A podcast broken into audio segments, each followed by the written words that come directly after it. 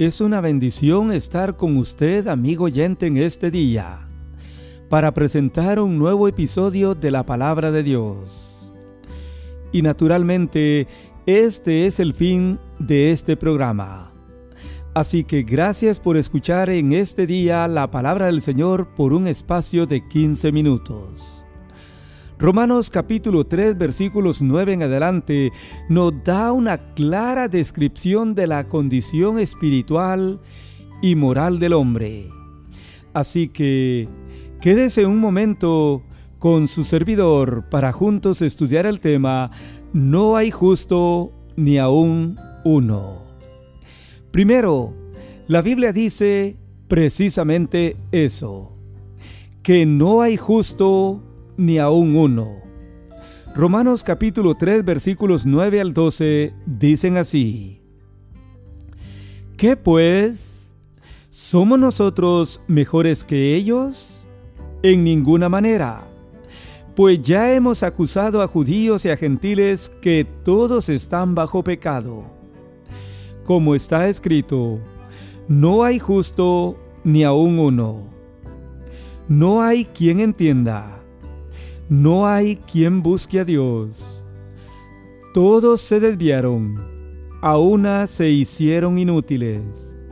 No hay quien haga lo bueno, no hay ni siquiera uno. Esta carta fue escrita a los hermanos de la iglesia en Roma.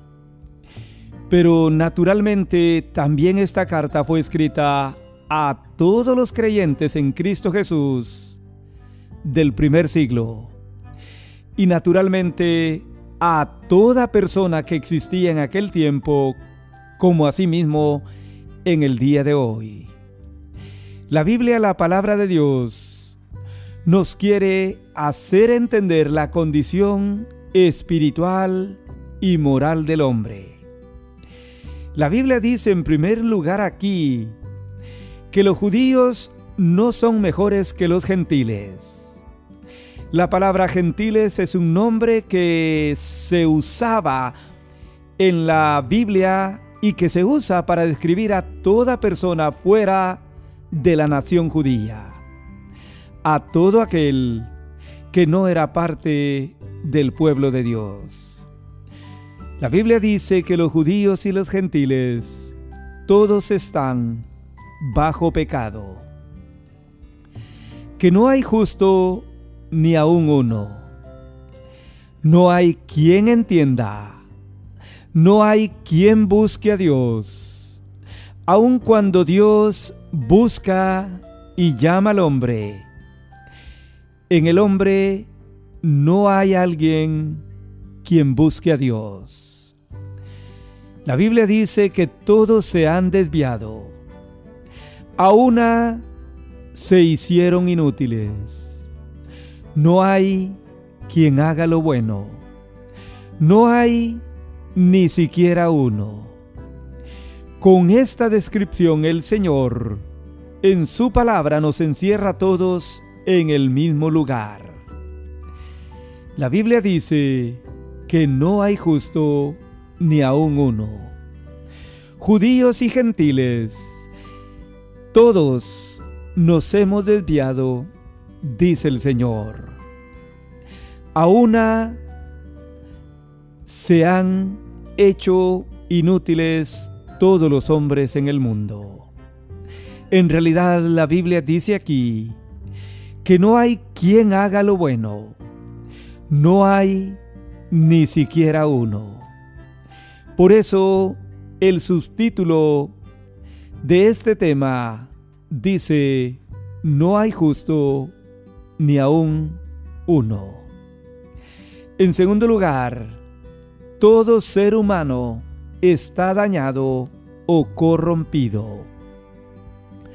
Note usted a continuación cómo describe la Biblia a toda persona enferma espiritualmente. Romanos capítulo 3 versículos 13 al 18 dicen así. Sepulcro abierto es su garganta. Con su lengua engañan. Veneno de áspides hay debajo de sus labios. Su boca está llena de maldición y de amargura. Sus pies se apresuran para derramar sangre. Quebranto y desventura hay en sus caminos. Y no conocieron camino de paz. No hay temor de Dios delante de los ojos del hombre. Esta es la descripción que la Biblia hace de toda persona enferma espiritualmente.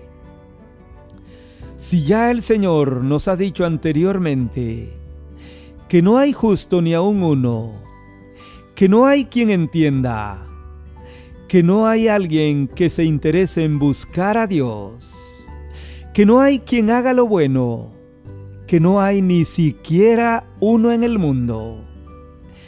A continuación la Biblia nos describe en partes del cuerpo humano lo enfermo que usted y yo, amigo oyente, estamos de manera espiritual delante del Señor.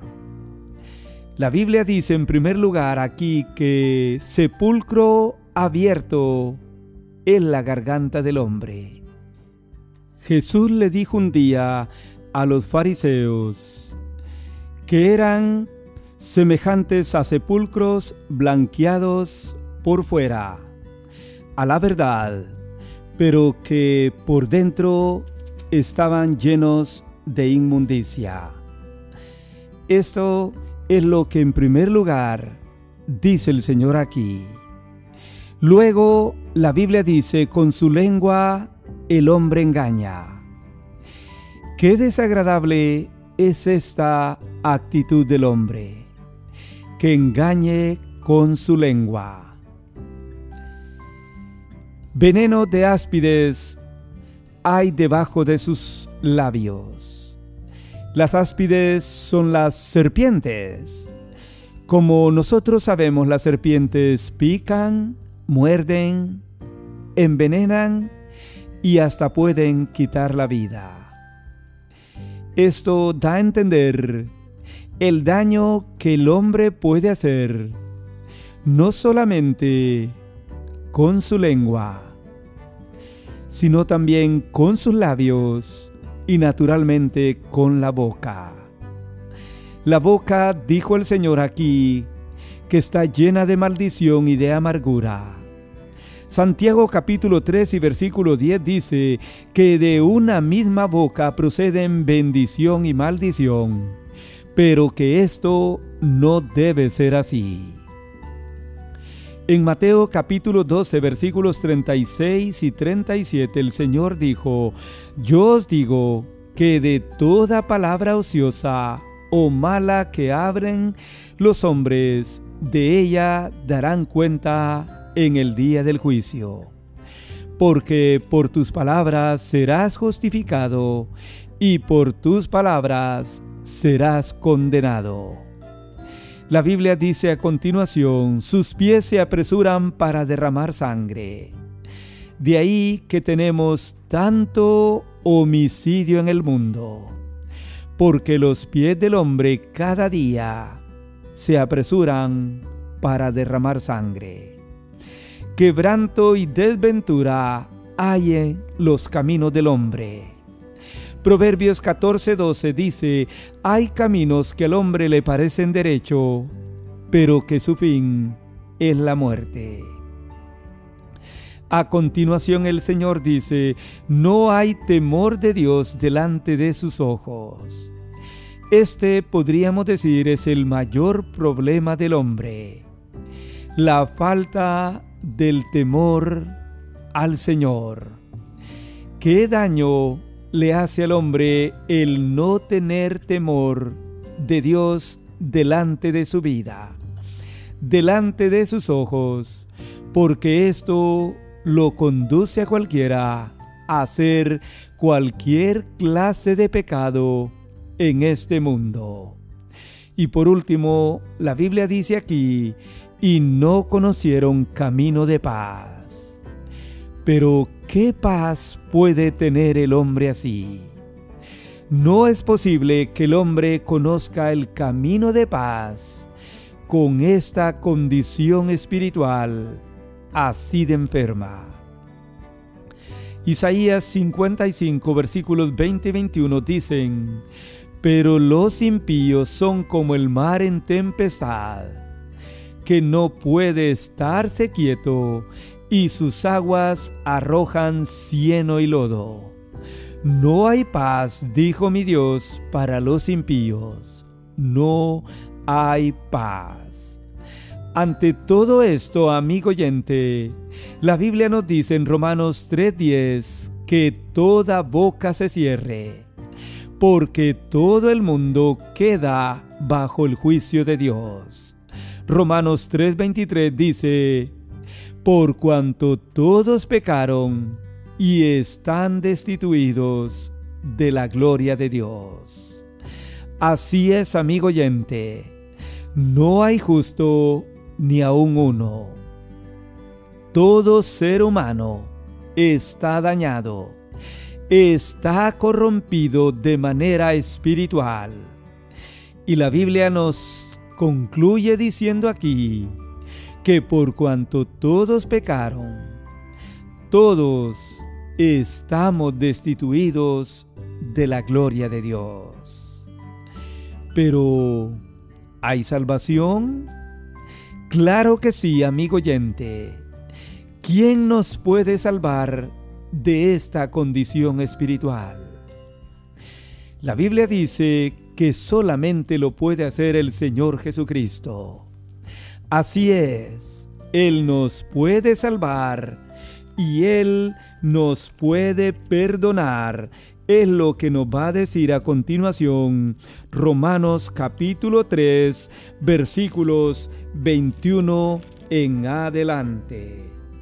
La Biblia dice así, pero ahora aparte de la ley se ha manifestado la justicia de Dios la cual ha sido testificada por la ley y por los profetas, la justicia de Dios por medio de la fe en Jesucristo, para todos los que creen en Él, porque no hay diferencia por cuanto todos pecaron y están destituidos de la gloria de Dios, siendo justificados gratuitamente por su gracia mediante la redención que es en Jesucristo, a quien Dios puso como propiciación por medio de la fe en su sangre.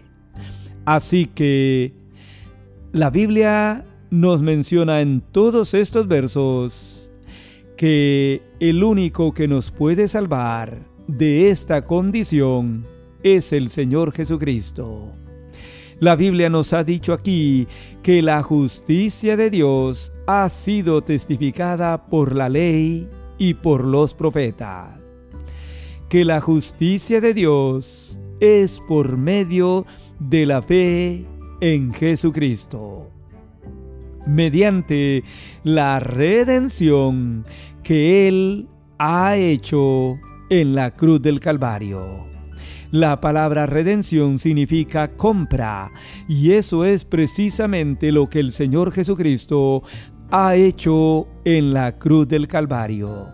Con su sangre Él nos ha redimido o nos ha comprado de nuestros pecados. En conclusión, la Biblia nos ha enseñado hoy que no hay justo ni aun uno, que nuestra condición espiritual es muy enfermiza, que todos hemos pecado y que estamos alejados de la gloria del Dios del cielo.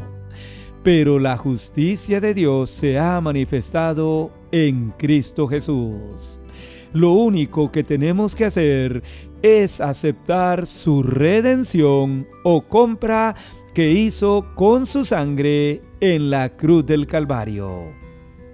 Amigo oyente, nadie puede justificarnos delante de Dios. Solo la fe que pongamos en la sangre del Señor Jesucristo el único Salvador entre Dios y los hombres. Reciba a Cristo en su corazón hoy y usted será salvo y recibirá el perdón de todos sus pecados pasados, presentes y futuros. Quiera Dios que así sea, que usted le entregue su corazón a Cristo Jesús como el único Salvador de su vida. Que Dios le bendiga.